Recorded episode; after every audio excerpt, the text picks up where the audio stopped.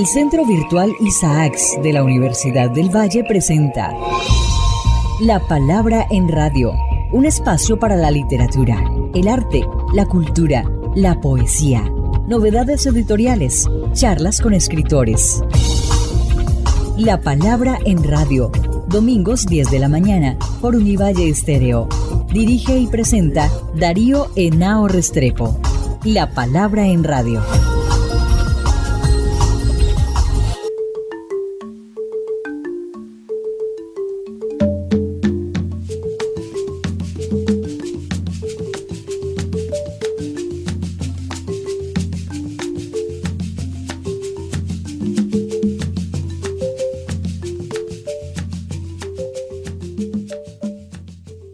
Buenas, amables oyentes. Como siempre, todas las mañanas de domingo, aquí en La Palabra en Radio, un programa del Centro Virtual Isaacs de la Escuela de Literatura de la Facultad de Humanidades de la Universidad del Valle. Como siempre, tenemos invitados muy especiales a nuestro programa y en esta oportunidad tenemos una ilustre egresada de la Escuela de Estudios Literarios de la Universidad del Valle. Fue mi estudiante y con la que desde esa época, ya hace unos buenos años, hemos mantenido contacto y sé de su trabajo literario. Se trata de Ana Yuli Mosquera Becerra. Ella fue nacida en Bogotá, pero se crió aquí en Cali y es una mujer que, además de haber trabajado en la Escuela Departamental de Teatro, se egresó de la Escuela de Estudios Literarios de la Universidad del Valle y tiene una fundación de dramaturgia. Ha sido coautora y actriz de varias obras y actualmente es fundadora del grupo Trenza, un teatro de Cali donde se desempeña como dramaturga y actriz en la obra Canciones Azules, ha sido directora de la pieza Las Mujeres que Soy y de la obra unipersonal Hirviendo. Y por supuesto, pues ha tenido muchos reconocimientos, entre los cuales el premio del año pasado de novela Autores Vallecaucanos, premio Jorge Isaac, con una bella novela que se llama Las Palabras Nuevas. Por tanto, pues vamos a hablar aquí de toda esta trayectoria tan importante de Ana Yuli. Te agradezco por estar aquí en La Palabra en Radio, Ana Yuli. Muchas gracias, profesor Darío. Le agradezco que me haya invitado a conversar. Bueno, yo conozco, dijéramos, la célula básica de tu novela, Las Palabras Nuevas. Empezaste hace años con ella. De lo que leí, recuerdo haber leído a lo de ahora y una cosa muy elaborada. Bueno, esta novela nace hace veintitantos años, nace de unas imágenes que yo veo en un momento de mi vida cuando trabajaba en el distrito de Agua Blanca y la presento para hacer mi monografía de grado, para graduarme de la Universidad del Valle. Allí me reciben la novela como producto, la guardo, a veces la sacaba y ahora en la pandemia vuelvo a revisar mis papeles, me cambio de casa a un apartamento mucho más pequeño y por supuesto tengo que dejar cosas, pero entre ellas, entre las cajas estaba la novela que estaba dentro de la monografía de grado y empiezo a leerla y me gusta y siento que debo recogerla, que debo revisarla y además tengo apoyo también de otra profesora de lenguaje que la lee y me dice, no, hacele, hacele que por allí es la cosa, puedes publicarla.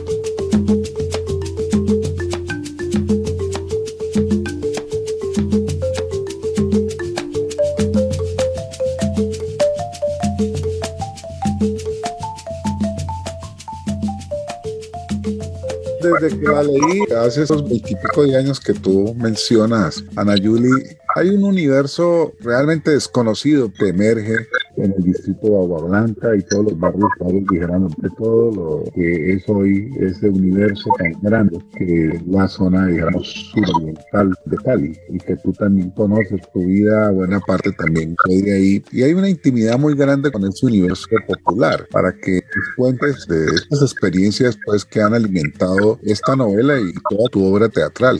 Bueno, hay dos cosas que dan origen a, las palabras nuevas. Una es la imagen de una niña, una vez que iba en una buceta, creo que era la Montebello, y la otra es una niña en un colegio privado donde yo trabajaba. Y realmente la novela siempre fue pensada para jovencitos, o sea, los lectores muy jóvenes y esas niñas y esos niños negros que poco estaban en el salón de clase en el colegio donde yo trabajaba. En el distrito yo voy por algo que a veces yo creo que yo no lo he contado. Muchas veces un hermano mío lo mata, Juan. Juan Carlos Mosquera. Yo quedo muy mal, uno de los hermanos más cercanos, varón, porque tengo una hermana, Janet, que es la más cercana de todas. Yo quedo muy disgustada con la vida y sobre todo con estos muchachos que matan por robar. Y me encuentro, porque me llaman en una fundación Paz y Bien, con la hermana Alba Estela, que en paz descanse. Ella me lleva ya para que yo haga unos gráficos en unos talleres, en una publicación que ella hace. Y yo llego allá y después de hacer esos trabajos, veo una mujer que no escribe, porque le piden que firme, ya no escribe, una mujer negra, y yo le propongo que hacer unos talleres. Pero realmente yo quería conocer porque a esos jóvenes que estaban allá, no puedo pensar que esos jóvenes, alguno fue que mató a mi hermano que fue acá en el centro, en el barrio Libertadores, sino como conocer ese mundo. Y al dar unos talleres pues los conozco, veo cómo escriben, por qué escriben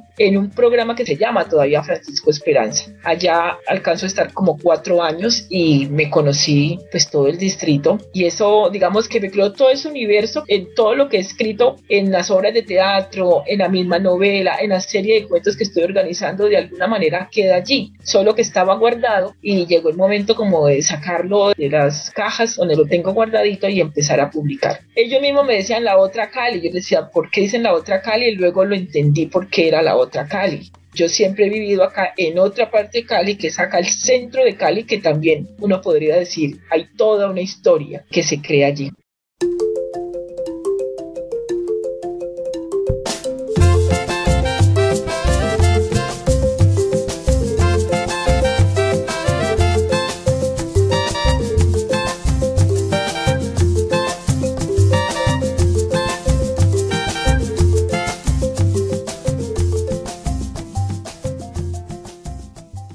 Digamos que esta zona no tiene más de 40 años, 40, 50 años en lo máximo. Antes llegábamos hasta Alfonso López, hasta el Rodeo y ahora esos son barrios que ya están integrados a la ciudad y, de ahí para adelante sigue mucho, acompañando pues todo lo que estas poblaciones le han ido ganando al río Cauca. Esa situación es muy particular y el proceso pues de integración de cultural, imaginaria de ellos a la urbe, a la ciudad de Cali, pues ha pasado por muchos procesos, pero todavía la gente el distrito dice voy para Cali. O sea, yo no soy Cali, yo voy para Cali. Bueno, eso es tan simpático, pero que hace parte de ese proceso. Y te lo pregunto porque en tu novela hay una cosa muy linda, es una forma de diario. Y desde qué momento tú comienzas a entender, esa es como la mediación, la manera, la forma que adquiere el relato, que es precioso a partir de, de las cartas que deja esta niña María del Carmen, que es una mediación muy interesante, pero que te mete en una intimidad preciosa de estos personajes de un barrio popular.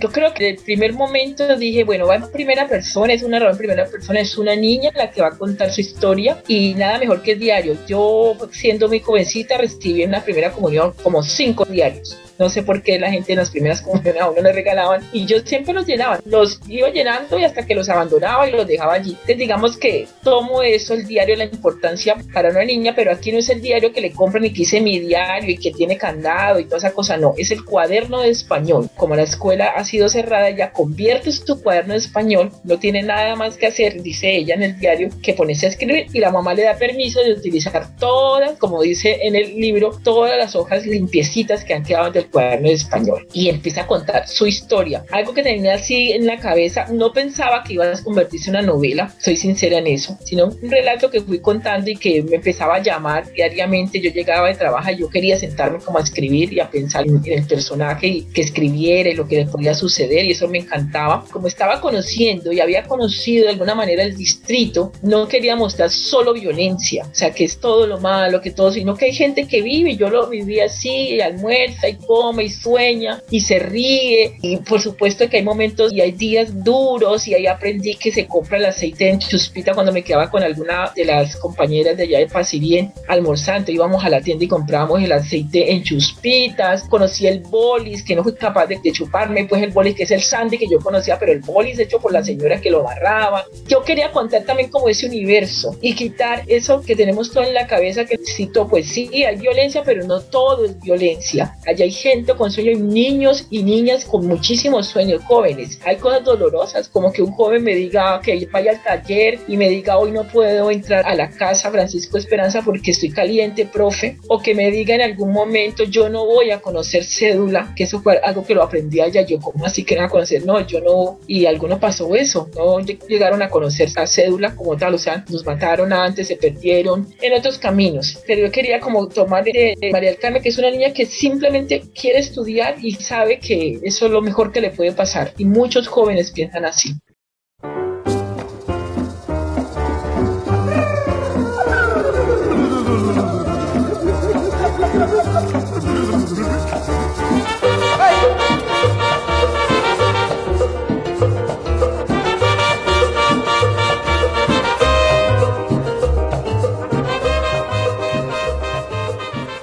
Una cosa que al final, porque dejas en abierto la idea de que esto es uno de los tantos relatos que tienen que ser contados. O sea, quedan un montón de historias y van a, abiertas. Y eso es una cosa que me impresionó mucho de tu libro. Alguien tiene que escribir de las manos amarradas al palustro y al cemento, o sea, el mundo de los albañiles, de la gente que trabaja en construcción, pues que es uno de los oficios más comunes en los barrios populares. Alguien tienes que escribir de Rosa Esperanza, que nunca pierde esperanza. Es decir, es muy bello. Alguien tiene que escribir de don Gustavo, soñó con ir a la universidad y así pues en las últimas dos páginas dejas en abierto esto de algo que yo creo está en la escena como un ambiente para el desarrollo de una literatura de puño popular que ya se ha hecho en Colombia, pues tú conoces muy bien a Manuel Zapato Olivella. Chambacuco Real de Negros es quizás la primera novela de carácter popular contada desde adentro, porque era la tía Esteban que vivía allá en Chambacú, que era un barrio pues de ex esclavos que después fueron desalojados por los intereses de las grandes inmobiliarias cartageneras. Entonces eso me entusiasma para preguntarte pues lo que tú opinas hoy de estas corrientes literarias que se están empezando a abrir en Cali, que tienen mucho que ver eh, no solamente en la literatura, en el teatro que tú haces, en la música, que está muy enraizada con estos universos, para que pues nos des un poco tus impresiones de lo que estás viendo artísticamente hablando. Yo creo que estos mundos se han venido ya descubriendo y mostrando y que son necesarios en el ahora. Hay algo que me han preguntado y que bueno, yo también me lo pregunté después, era, a mí me interesa mucho contar lo de la mujer, sobre todo mujer afro, citadina, en la ciudad como tal. A veces lo que yo había alcanzado a leer era o en los pueblos o una mujer en otros territorios. A mí me interesa esta mujer que vive en Cali. Cali me encanta como un espacio de narración y que sea una mujer muy citadina, que vive viva en el distrito, que viva aquí en el centro, que viva en el sur, pero contar sobre esa mujer y creo que ahora con lo que se está haciendo y escuchando a muchas mujeres jóvenes escribiendo afro, pues sí, ya tocaron y están escribiendo esas historias que en algún momento, que hace años María del Carmen lo deja allí. Esas historias fueron contadas en algún momento, pero yo digo en el hoy, que están viviendo estos personajes. Las señoras que todos los días salen a trabajar, que sigue siendo así, las que van a, las casas a colaborarnos, los hombres que van, como los hombres ahorita y está en el libro, que construye su casa, pero también trabaja construyendo las casas de otros. Esos universos hay que seguirlos contando, me parece a mí, y seguiría hablando de ello en lo que escriba.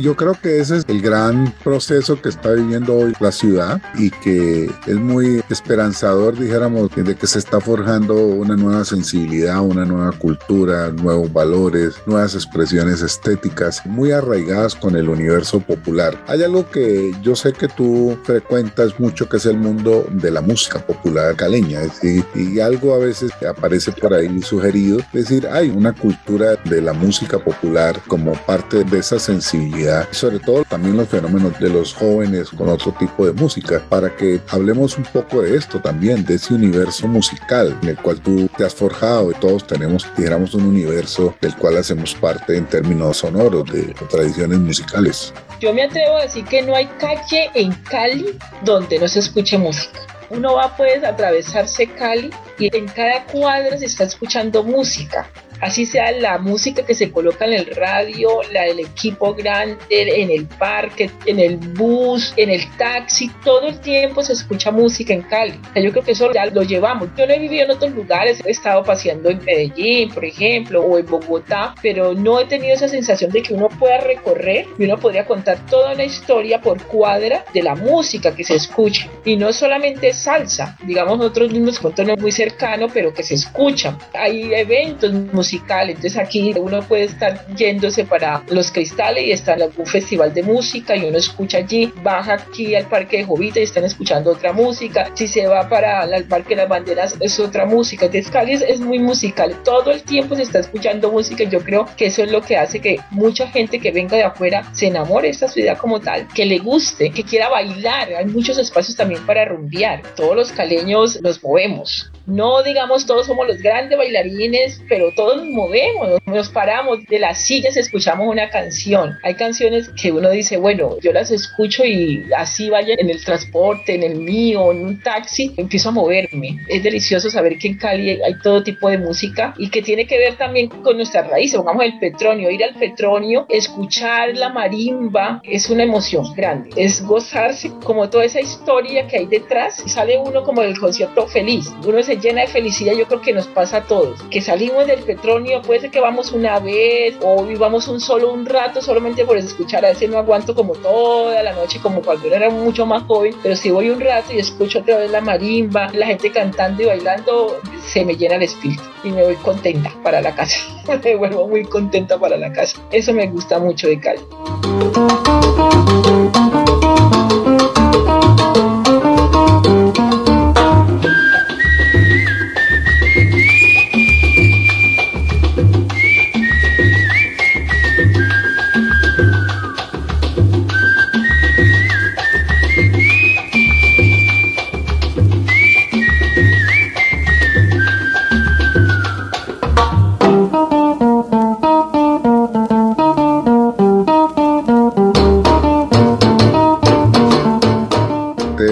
Conocido, dijéramos, en algunos espacios públicos, siempre te veo con esa alegría de la mujer caleña. Y aquí sí quiero preguntarte es, ¿cómo ves tú la evolución que ha tenido la ciudad en relación a los nuevos roles que está jugando la mujer y especialmente la mujer afro? Siendo esta una ciudad, dijéramos, por excelencia de una gran mayoría, no solamente de población afro, sino también mulata, con muchas tradiciones fuertes como las que están llegando en las últimas décadas del Pacífico que son las que explican un festival tan esplendoroso, tan vigoroso, tan fuerte como el Petronio Álvarez, que ya va para los 30 años. ¿no? Que eso es lo que me motiva a preguntarte tú como mujer afro, ¿cómo has vivido todo este proceso?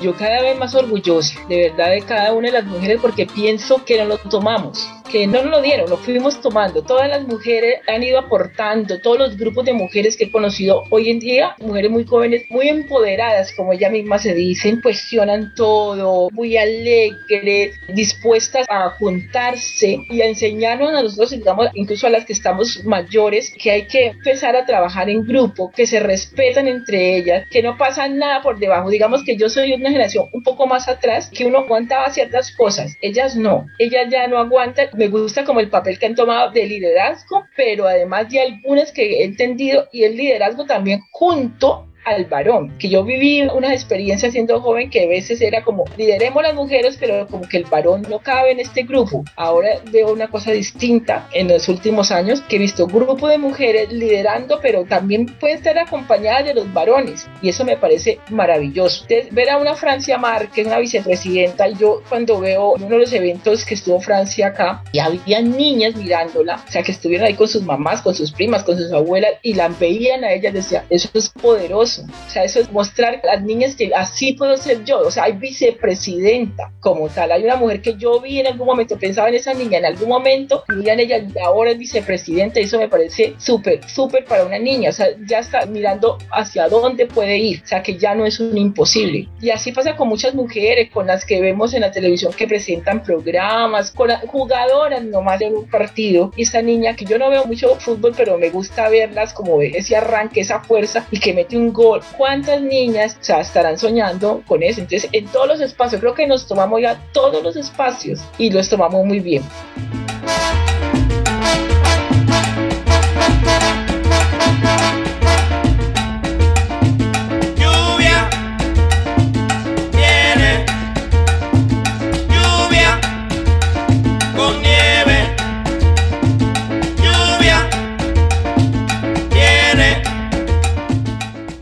Entusiasma muchísimo la referencia que has hecho a Francia Márquez, que acabo de ver unas fotos de su visita al Brasil, recibida por el que será el próximo presidente brasileño Luis Ignacio Lula Silva. Te lo digo porque tengo mucho cariño por ese país, porque viví allá, estudié allá, trabajé allá 14 años y me tocó todo el proceso de ascenso del Partido de los Trabajadores y la llegada de Lula a la presidencia de la República. Primero obrero metalúrgico que llega a la presidencia y quizás el más importante presidente que ha tenido ese país en 500 años. Eso es indudable, vuelve, es seguro, por lo que indican todas las encuestas y el movimiento, y que haya estado Francia, Márquez recibida por Lula, es una cosa muy importante para Colombia y para América Latina. Quiero decirte que estoy muy atento no solamente a lo que haces teatralmente, sino en saber, dijéramos, qué va a seguir escribiendo de aquí en adelante o en qué está Ana Yuli Mosquera. Pues estoy en dos cosas importantes. Una es organizando el libro de cuentos, que bueno, son más microcuentos que en algún momento los trabajé, están allí organizándolos. Es recogiéndolos de las libretas, de los cuadernos y pasándolos al computador y volviéndolos a trabajar. Eso por un lado. Y lo otro es que quiero a nivel teatral, o queremos a nivel teatral, porque aquí ya es más colectivo con Trenza Teatro, montar una de las historias que recogieron unas mujeres de la Universidad ICESI del libro de Mando mi Libertad. O sea, nos ofrecieron y nos permiten que trabajemos una obra de teatro basada en una de las historias que ahí se cuenta. Estoy, digamos, en esos dos proyectos que me alegran la vida, porque cuando empiezo con, en proyectos nuevos, eso me encanta pensar que va a haber un público o un lector que me va a leer o que va a ver la obra y que se va a encantar y que va a haber unos personajes afro allí que generalmente son mujeres. Digamos que esos son los dos proyectos que tengo en este momento. Bueno, mi querida Ana Julie, hemos conversado aquí en La Palabra en Radio. Habrá otras oportunidades de sigamos hablando de tu obra. Eres una mujer que tiene mucho para ofrecer a la cultura y a la literatura de esta región y este país. Pues te deseo muchos éxitos de aquí en adelante. Seguiremos conversando. Muchas gracias, profesor Darío.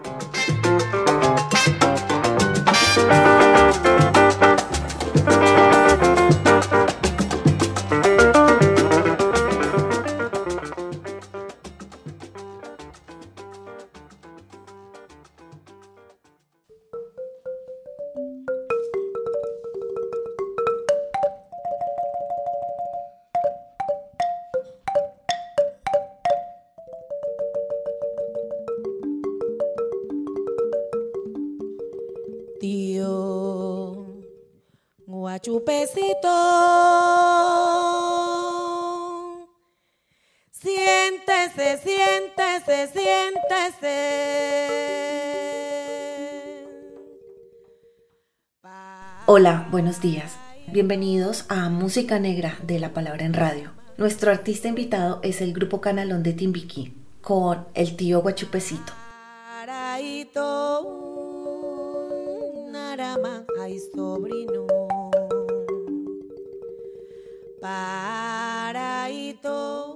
Esta canción, El tío Guachupecito, representa al griot, es una persona sabia, que se le dice tío o tía, es a todas las personas mayores, hombres y mujeres, por su sabiduría, y sobrinos o sobrinas a los menores.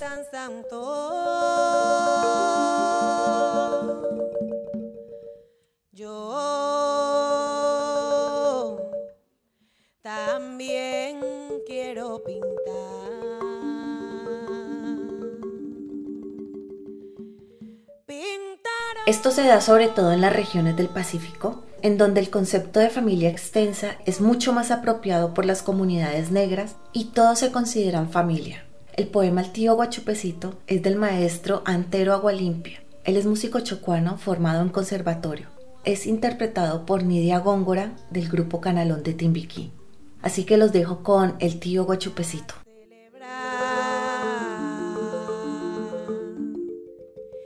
Y a celebrar.